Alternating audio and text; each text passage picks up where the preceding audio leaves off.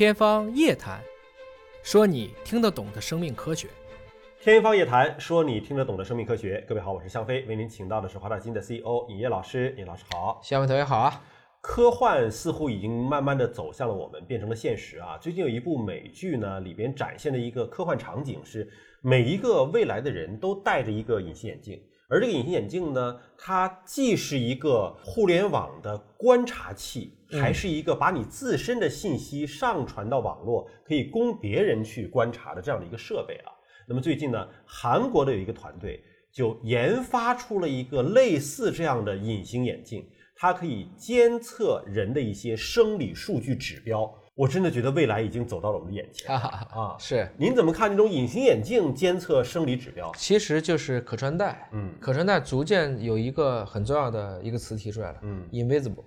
Invisible 是什么意思？看不见。我们现在还都是属于可穿戴的手表，就要做看不见的可穿戴，叫 invisible 的 wearable。哦，啊，就看不见的或者说隐形的这些可穿戴。现在这种实体眼镜是有那种呃可穿戴的这种图形了，对吧？对。未来就是说，连实体眼镜都让你看不见。隐形眼镜，隐形眼镜，包括现在有叫 e skin，植入皮肤的是吗？就是电子的一种皮肤，贴在表面上。哦。啊，实际上它也经过可以透皮检测很多的东西。嗯。包括现在用这种类似的这种 e skin 的一个取血，嗯，它是用水质的原理吸出来。嗯。那你没有创口，但是同样能检测到，比如说血糖或者其他的一些生理生化指标。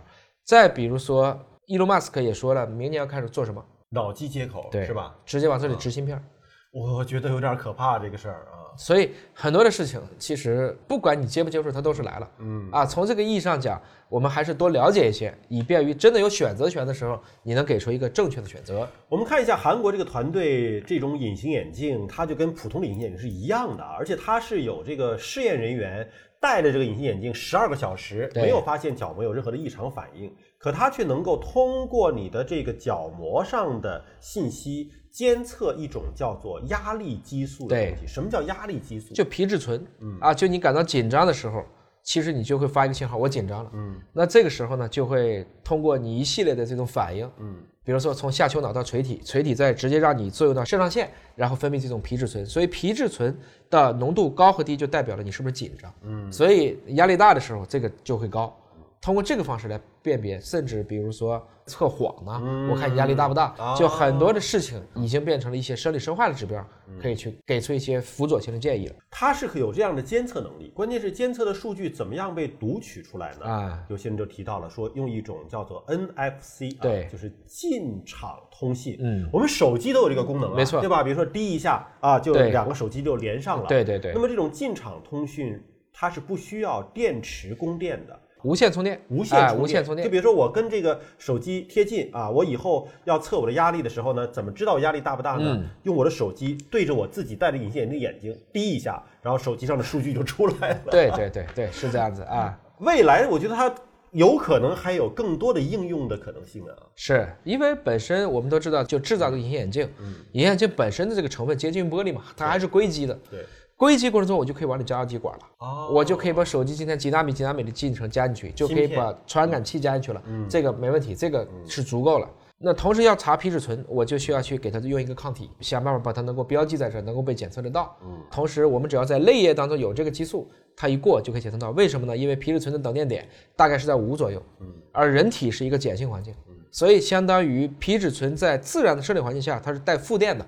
这个过程中，只要它一变化。就自然会产生电流，这个电流经过我刚才说打印到隐形眼镜内的这些晶体管就能查出来，再通过 NFC 把信号给出去，就完成了一次这种看不见的可穿戴的信号的传到手机上。从这个角度来说呢，未来对人体健康监测的手段，这种可穿戴的设备会越来越丰富。同时，我们之前还曾经聊过那种智能马桶，嗯，就是可穿戴的设备毕竟是这种表面的监测，对你的排泄物的监测。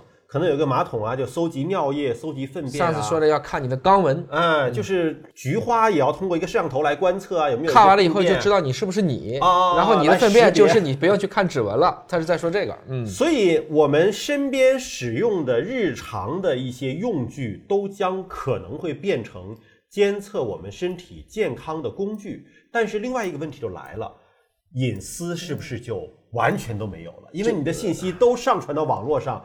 完全就处在一种真的有黑客要监测你的对所有的信息，就还记得手机的最后一幕吗？就扔掉手机。就是葛优那个手机啊啊，你在哪个小区哪个地方？对给你定位出去了。对，这种情况下，你要不要的呢？嗯，就人还是需要有一点这种隐私空间的。